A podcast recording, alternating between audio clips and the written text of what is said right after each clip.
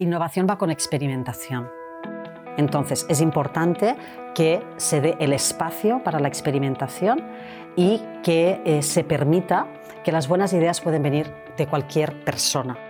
Ella es Yolanda Menal, una de nuestras invitadas para el episodio de hoy. Yolanda es psicóloga organizacional de la Universidad de Barcelona, consejera de recursos humanos en SEAT, directora de la especialidad en Nike Iberia, directora de recursos humanos en Unilever España y actualmente es la directora de la misma área en Celnex Telecom. Y antes de continuar con el episodio, quiero poner sobre la mesa la definición de dos términos. El primero, la innovación. Según la Real Academia Española, la innovación es la creación o modificación de un producto y la acción de innovar se define como cambiar o alterar algo que ya existe. Ahora veamos la siguiente, el talento. Según la RAE, el talento se define como la capacidad de entendimiento de algo junto a la capacidad de desempeño y oficio de una ocupación. Ahora, si hiciéramos un ejercicio matemático de innovación más talento más empresa, ¿cuál sería el resultado? Los talentos innovadores.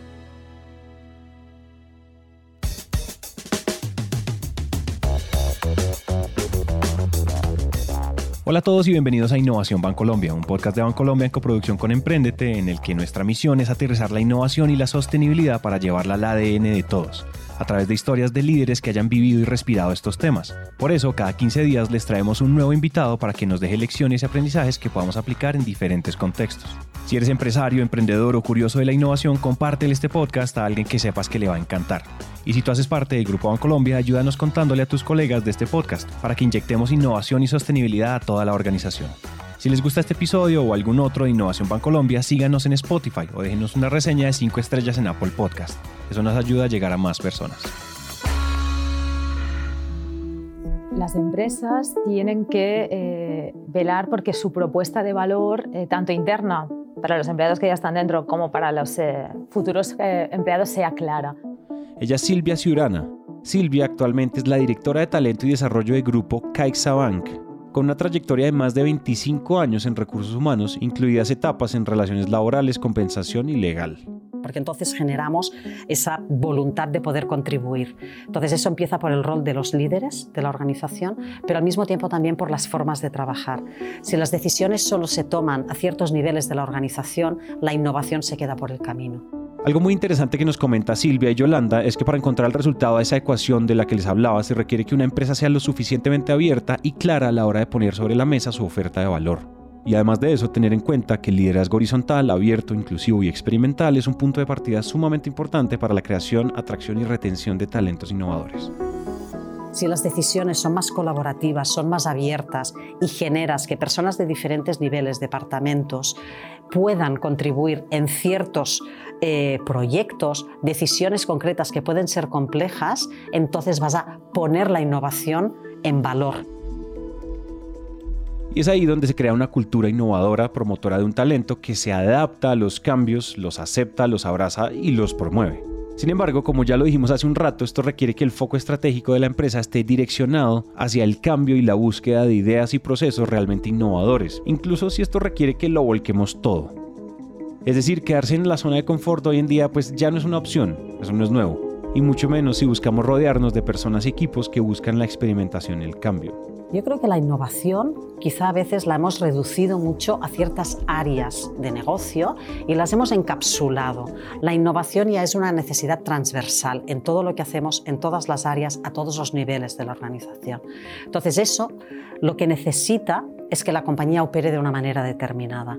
Si traemos talentos innovadores y pretendemos hacer las cosas como se han hecho siempre, se van a ir.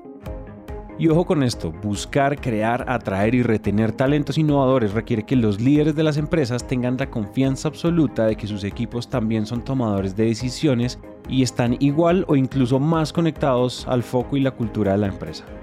Y además, junto a esto, una persona eh, eh, que en sí mismo ya se defina como innovadora, ¿no? que tenga interés por ir un poco más allá, no le puedes poner eh, rigideces ¿no? ni muchas barreras más allá de las que sean estrictamente necesarias porque trabaja en una compañía. Por tanto, aquí lo que hemos de primar es lo que aporta la persona, ¿no? lo que puede aprender, lo que podemos aprender de esa persona porque lo que necesitas es una organización que experimente, que tenga la flexibilidad de plantear que los equipos pueden trabajar de una forma diferente, que tenga la humildad de poder reconocer que lo que se está planteando puede ser una mejor idea que la que hemos tenido en ese momento. Y buscar un buen equilibrio ¿no? entre las necesidades de la compañía, pero también las necesidades de la persona. Por lo tanto, hemos de intentar con estos perfiles ser lo más flexibles posible. No, no es tanto eh, dónde estás ¿no? en qué momento lo haces, sino qué es lo que estás haciendo, ¿no? cuál es, cuál es tu, tu reto de innovación, cuál es tu aportación, ¿no? el aporte de valor a la compañía, no tanto desde dónde lo haces o a qué hora lo haces. ¿no? Apelar a la responsabilidad y dar una imagen de, flexibilidad y, y un escenario real, ¿no? de poder hacer cosas con un contexto amplio de aprendizaje dentro de la compañía.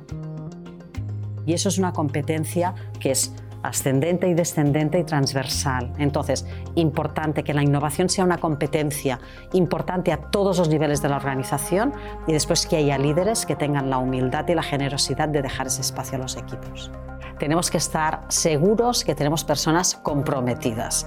Esto va de las dos partes. Entonces, es importante que las personas formen parte de nuestras compañías porque quieren formar parte.